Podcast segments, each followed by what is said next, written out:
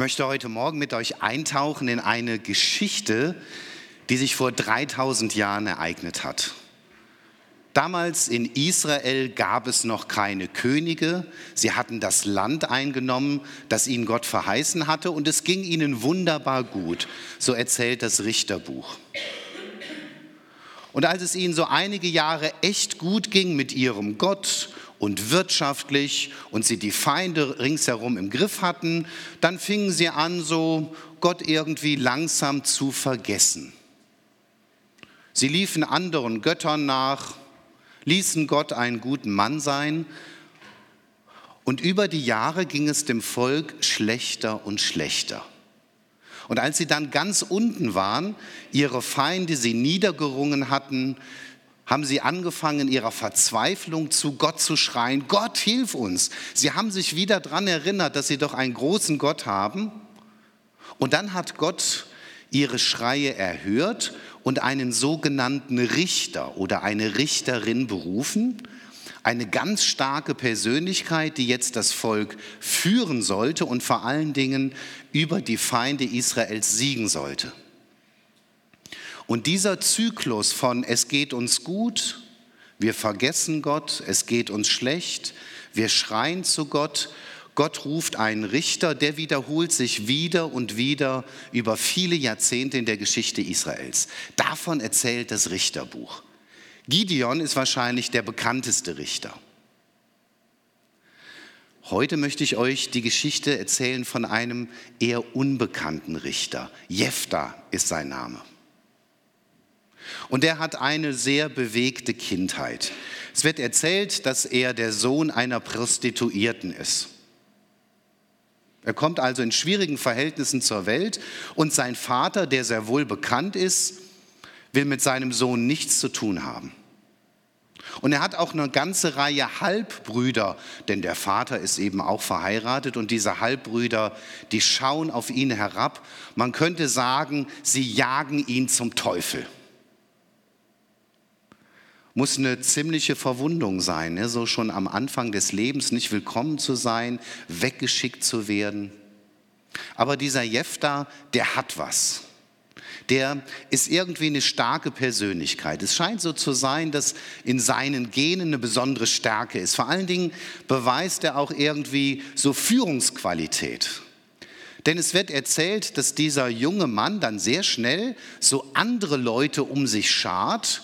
Also das sind auch so Outlaw-Typen, irgendwie gebrochene Persönlichkeiten, aber die fühlen sich von Jefter angezogen und die bilden so eine Gruppe und die ziehen durchs Land. Hat so ein bisschen was von Zorro oder Robin Hood. In Israel ist die Lage mal wieder sehr bedrohlich. 18 Jahre lang werden sie jetzt schon von den Ammonitern, ihren Feinden, beherrscht. Männer, Frauen, Kinder leiden entsetzlich.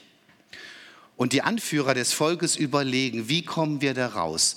Sie beten, Gott, hast du nicht wieder so einen Richter für uns? Wir brauchen einen, der unsere Armee anführt. Und dann erinnern sie sich auf einmal an diesen Jefter. Und sie gehen zu ihm hin und sagen, du bist doch total geschickt, du bist ein, ein Stratege. Du bist wirklich so ein Navy SEAL und eine starke Persönlichkeit. Bist du bereit, unsere Armee zu führen? Und wir können uns vorstellen, was das für diesen Mann bedeutet. Vorher verachtet, als Bastard angesehen und jetzt auf einmal soll er der Big Boss der Armee werden. Das ist eine Wahnsinnswende in seinem Leben. Und er nutzt die Gunst der Stunde und er sagt ja und wird zum Verhandlungsführer gegen die Ammoniter. Aber der König der Ammoniter ist wenig einsichtig, der will die weiter unterdrücken, also droht ein Krieg. Und dieser Krieg, der wird heftig sein. Der wird über das Schicksal Israels entscheiden. Jephtha ist übrigens ein Mann, der ja sich Gott in seinem Leben zugewandt hat. Es wird davon erzählt, dass er alles mit Gott bespricht. Ist also irgendwie nah dran an seinem obersten Chef. Und als jetzt dieser Krieg droht, da geht er mit Gott so eine Art Pakt ein. Ich will euch das mal vorlesen aus dem Richterbuch Kapitel 11 von Vers 29. Da wurde Jephthah vom Geist des Herrn erfasst. Er durchzog das ganze Ostjordanland von Gilead im Süden bis zum Stammesgebiet Manasse im Norden, um seine Truppen zu sammeln. Dann kehrte er nach Mitzbah in Gilead zurück und führte das Heer in die Schlacht gegen die Ammoniter. Zuvor legte er vor dem Herrn ein Gelübde ab. Wenn ich die Ammoniter mit deiner Hilfe besiege und heil zurückkehre, dann soll dir gehören, was mir bei meiner Ankunft als erstes von daheim entgegenkommt. Ich will es dir opfern. Jephtha ist ein Stratege und er denkt auch irgendwie strategisch, theologisch. Er hat schon erlebt, Gott ist mit ihm, aber diese Entscheidungsschlacht, die muss er um jeden Preis gewinnen. Also wirft er alles in die Waagschale und glaubt, wenn er Gott dieses Gelübde gibt, also dann muss Gott ja geradezu seine Bitte erhören. Und diese Automatentheologie, die steckt irgendwie in uns allen drin. Manuel hat ja davon erzählt, so als Schüler, du, wenn du mir da hilfst, dann gebe ich dir mein Taschengeld oder ich lese mir in der Bibel. Oder wenn du mir diesen hübschen Kerl schenkst als Mann, Gott, dann bin ich bereit. Nee, ins Kloster gehen kann man ja dann nicht.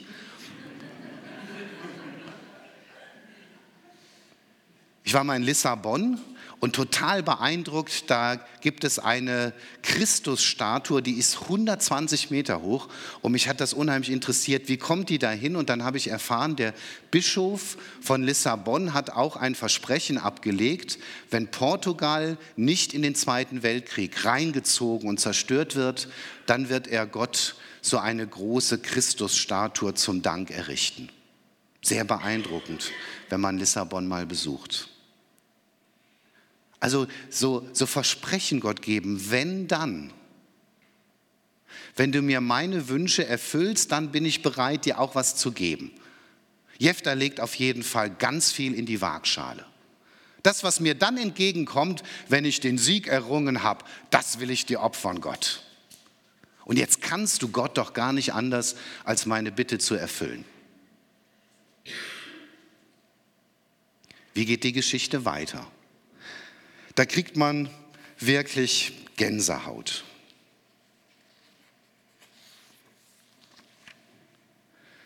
Dann zog Jephthah in den Kampf gegen die Ammoniter und der Herr schenkte ihm den Sieg. Wumms, Gott hat gehandelt. Jephthah schlug die feindlichen Truppen in Aröa und in 20 weiteren Städten bis nach Minit und Abel Keran. So fügten die Israeliten den Ammonitern eine vernichtende Niederlage zu und unterwarfen sie. Sieg auf der ganzen Linie. Und der siegreiche Feldherr reitet jetzt nach Hause. Dann kehrte Jephthah nach Mitzbah zurück. Als er sich seinem Haus näherte, kam seine Tochter heraus. Sie schlug das Tambourin und lief ihm tanzend entgegen. Sie war sein einziges Kind. Er hatte sonst keine Tochter und keinen Sohn. Als er sie sah, zerriss er entsetzt sein Gewand und rief, meine Tochter, du brichst mir das Herz. Ausgerechnet du stürzt mich ins Unglück. Ich habe vor dem Herrn ein Gelübde abgelegt, es gibt kein Zurück. Boah, das ist wirklich eine erschütternde Szene. So dieses Mädchen, 13, 14 Jahre alt wahrscheinlich, läuft dem Papa entgegen. Papa war wochenlang weg, hat sein Leben riskiert. Und sie hat mitbekommen, die Israeliten haben gesiegt und sie ist voller Begeisterung. Wie stolz wird sie auf Papa gewesen sein. Und, und jetzt läuft sie ihm entgegen, tanzend und schlägt das Tambourin, freudestrahlend. Da kommt Papa. Und dann sieht sie so sein versteinertes Gesicht. Papa hält den Atem an, weil das Erste, was ihm jetzt entgegenkommt, ist seine einzige Tochter.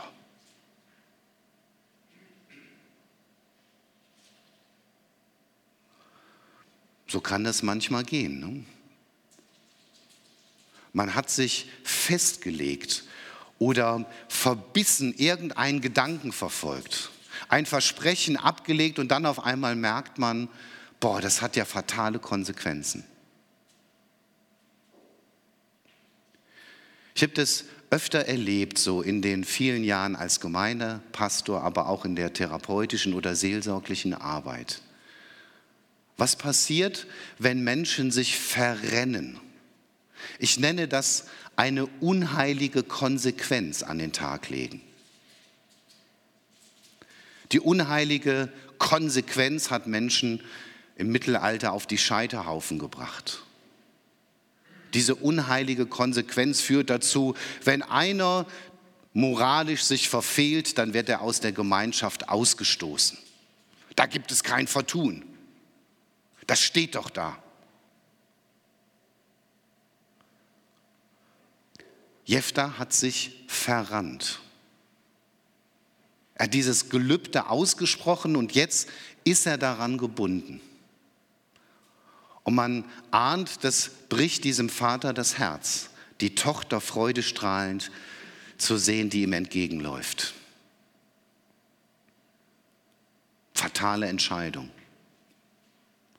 Ein Gelübde abgelegt und jetzt ist er gebunden, weil Gott hat ihm den Sieg geschenkt. Schon eine heftige Geschichte.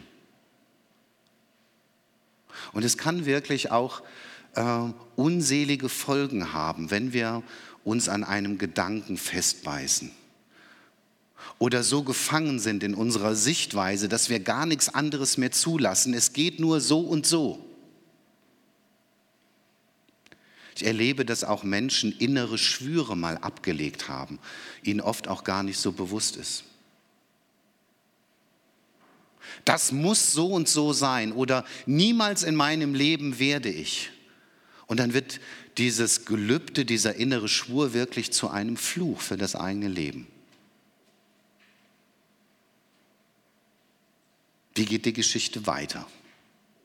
Es wird jetzt von der Reaktion der Tochter erzählt. Da sagte sie zu ihm, mein Vater, wenn du etwas vor dem Herrn versprochen hast, musst du es halten. Schließlich hat er dir geholfen, die Ammoniter zu besiegen.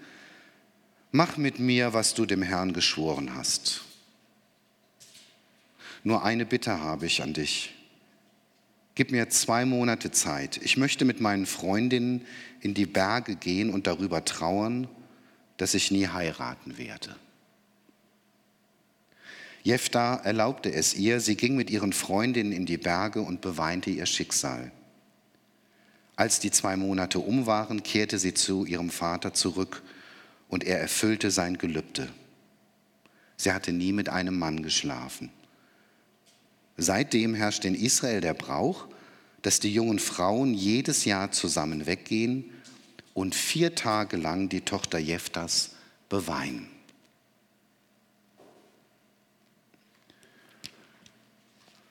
Die Tochter fügt sich in ihr Schicksal. Obwohl, also wenn man das auf sich wirken lässt, ich bin stinksauer auf den Vater. Nicht nur, dass der dieses Gelübde abgelegt hat, das völlig für die Katz gewesen ist. Ich glaube, Gott hätte ihm auch so geholfen. Gott ist doch ein Gott, der nicht will, dass wir Deals mit ihm abschließen, sondern der will, dass wir ihm vertrauen und ihn lieben. Punkt. Ich muss nicht irgendwas in die Waagschale werfen, damit ich entsprechend was zurückkriege. Es geht um Vertrauen, nicht um Deals im Glauben.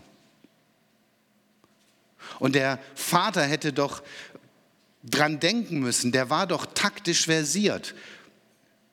Es muss mir nicht unbedingt ein Tier als erstes entgegenkommen. Es kann auch ein Mensch sein, womöglich sogar meine Tochter. Will ich das? Ziemlich unsinniges Gelübde. Und als er das dann erkennt, weil er seiner Tochter ins Gesicht sieht, die sich in diesem Moment noch so freut, da hat er nichts Besseres zu tun, als so in ein Lamento einzustimmen. Ach, warum tust du mir das an? Du brichst mir das Herz. Du bist schuld. dass ich jetzt in diese Lage komme und dich opfern muss. Das ist schon verrückt, ne? aber auch zutiefst menschlich. Wir finden immer einen Schuldigen. Schuld sind immer die anderen. Und hier sogar die Tochter. Schon heftig, ne?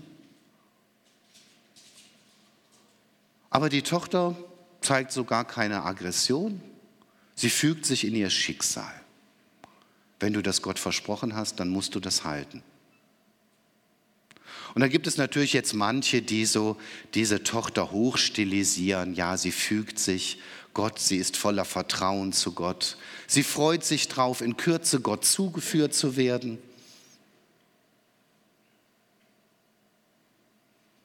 Damals waren Töchter Besitz ihres Vaters bis zur Heirat. Und wenn sie heirateten, dann waren sie der Besitz ihres Mannes. Also Vater, wenn du das beschlossen hast, dann muss es so sein. Und außerdem, Gott hat deine Bitte erfüllt. In dieser tragischen Geschichte leuchtet aber auch etwas von dem Evangelium auf von dem einzigen Sohn, der auch sagt im Garten Gethsemane, Vater, dein Wille geschehe. Und der auch sein Leben opfert.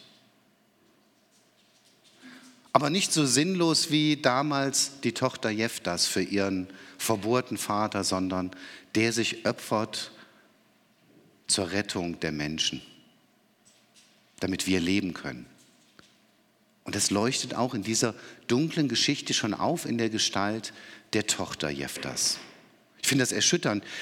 Die ist völlig namenlos. Kein Name. Mutterseelen allein muss sie sich gefühlt haben. Eine Mutter kommt nicht vor. Und in dieser Situation wirklich auch vaterlos. Denn Vater hat sie geradezu um seines militärischen Sieges willen verkauft keinen Namen. Und es scheint so, dass dieses junge Mädchen so für all die namenlosen Opfer steht. Von Schreckensherrschaften, oft auch von männlicher Gewalt und Unterdrückung. Und dass hier auch in der Bibel Gott so uns daran erinnert, es gibt diese unzähligen namenlosen Opfer, Opfer andere, anderer. Übrigens, dieses Opfer wurde dann tatsächlich in Form eines Brandopfers dargebracht. Das heißt, die wurde bei lebendigem Leib verbrannt. Brandopfer heißt übersetzt Holocaust.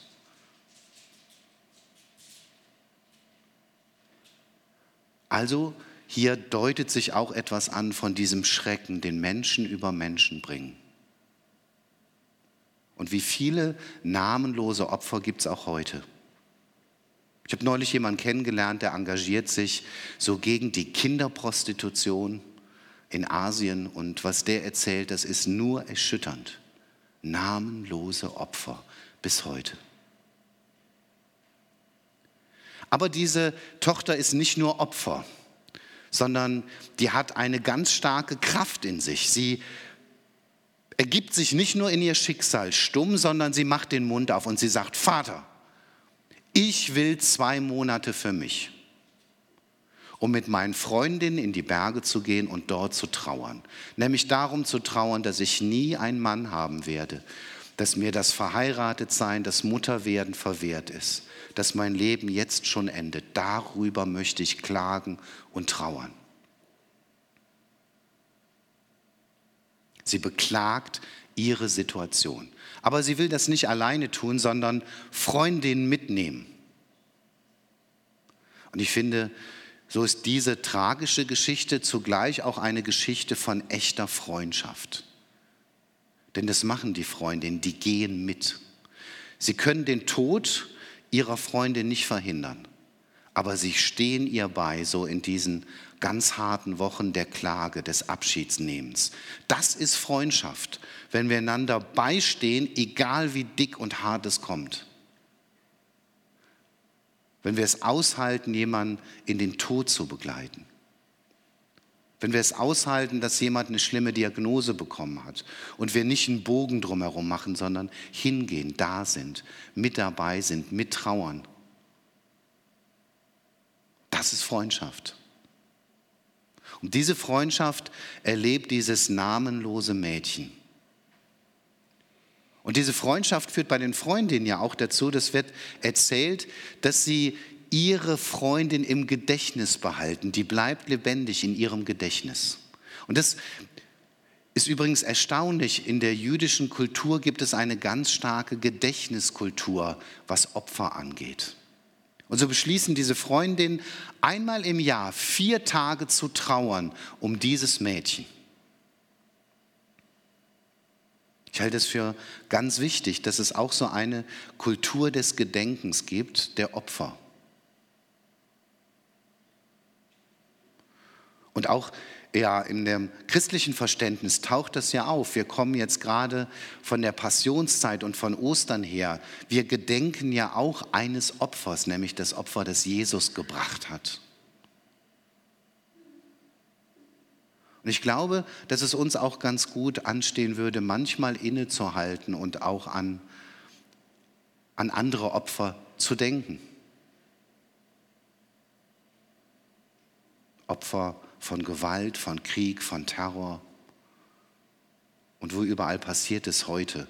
Eben auf der Fahrt hierher die Nachricht da in Syrien, die syrische Armee soll ja so Chemiewaffe eingesetzt haben mit 40 bis 140 toten Bildern von Familien, die da in ihrem Bunker erstickt sind.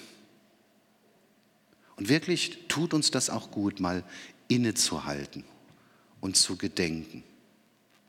Dazu lädt auch diese tragische Geschichte ein. Einmal im Jahr werden sie das tun. Und so ist dieses Mädchen doch nicht nur so ein namenloses Mädchen, sondern sie bleibt im Gedenken, sie mahnt. Und vielleicht mahnt diese Geschichte auch uns, dass wir sehr vorsichtig sind mit Versprechen oder gar mit Gelübden. Ich glaube, dass Gott das nicht nötig hat, sondern dass die Gottesbeziehung davon lebt, dass wir vertrauen und überzeugt sind, er will doch sowieso das Beste für mich. Da muss ich nicht noch einen extra Deal mit ihm machen. Und ich lasse mich auf ihn ein, ich vertraue ihm.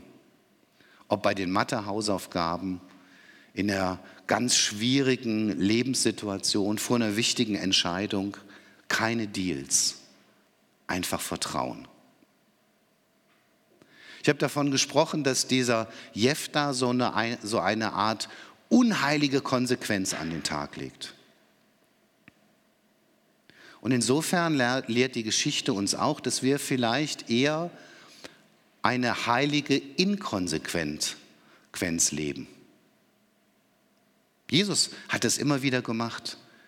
Die Ehebrecherin auf frischer Tat ertappt, verdiente eigentlich vom Gesetz her den Tod. Aber Jesus ist so heilig inkonsequent. Und er sagt, und ich verurteile dich auch nicht. Und sie ist frei. Oder Gott hat beschlossen, diesen Sündenfuhl Ninive auszulöschen. Der Prophet Jona wird dahin geschickt, soll das Gericht ankündigen und seine Botschaft lautet noch 40 Tage und Ninive wird untergehen. Und dann besinnen sich die Einwohner Ninives ja auf Gott. Und dann wird von Gott berichtet, dass es ihn gereute, dass er diese Stadt auslöschen wollte. Und er überlegt es sich anders. Eine heilige Inkonsequenz Gottes, die uns auch an anderen Stellen begegnet.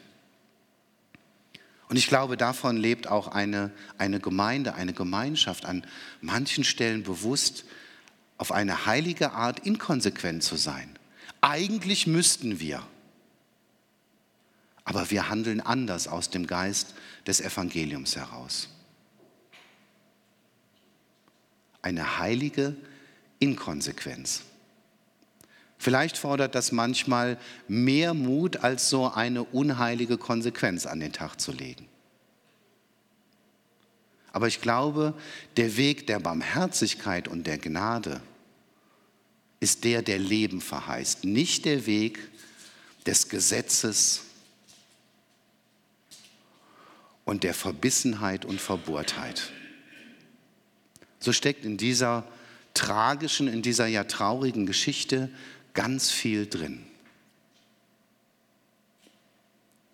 Und ich möchte euch einladen, wirklich diesen Weg des Vertrauens zu gehen, statt den Weg der Deals. Ich möchte euch einladen, wirklich auf die heilige Inkonsequenz an den richtigen Stellen zu setzen und dafür den Mut zu haben. Und so einer unheiligen Konsequenz, wie sie bei Jefta zu beobachten ist, der entgegenzutreten. Dass wir innehalten und uns auch noch mal selber fragen, Mensch, dieser verwundete Jefta, was er in seinem Leben am Anfang erlebt hat, irgendwie gibt er das weiter. Ein verwundeter Verwunder. Und vielleicht passiert es auch mit mir, wenn nicht meine Wunden geheilt werden, ein Stück weit, dass ich die auch so weitergebe wie dieser Mann. Ich möchte das anders machen. Dass da auch eine heilige Inkonsequenz in meinem Leben passiert und ich das nicht konsequenterweise wieder weitergebe, sondern der Teufelskreis unterbrochen wird und meine Wunden heil werden und ich anders mit anderen umgehen kann. Also eine Geschichte voller Gedanken zum Nachdenken. Euer Nachdenken segne Gott. Amen.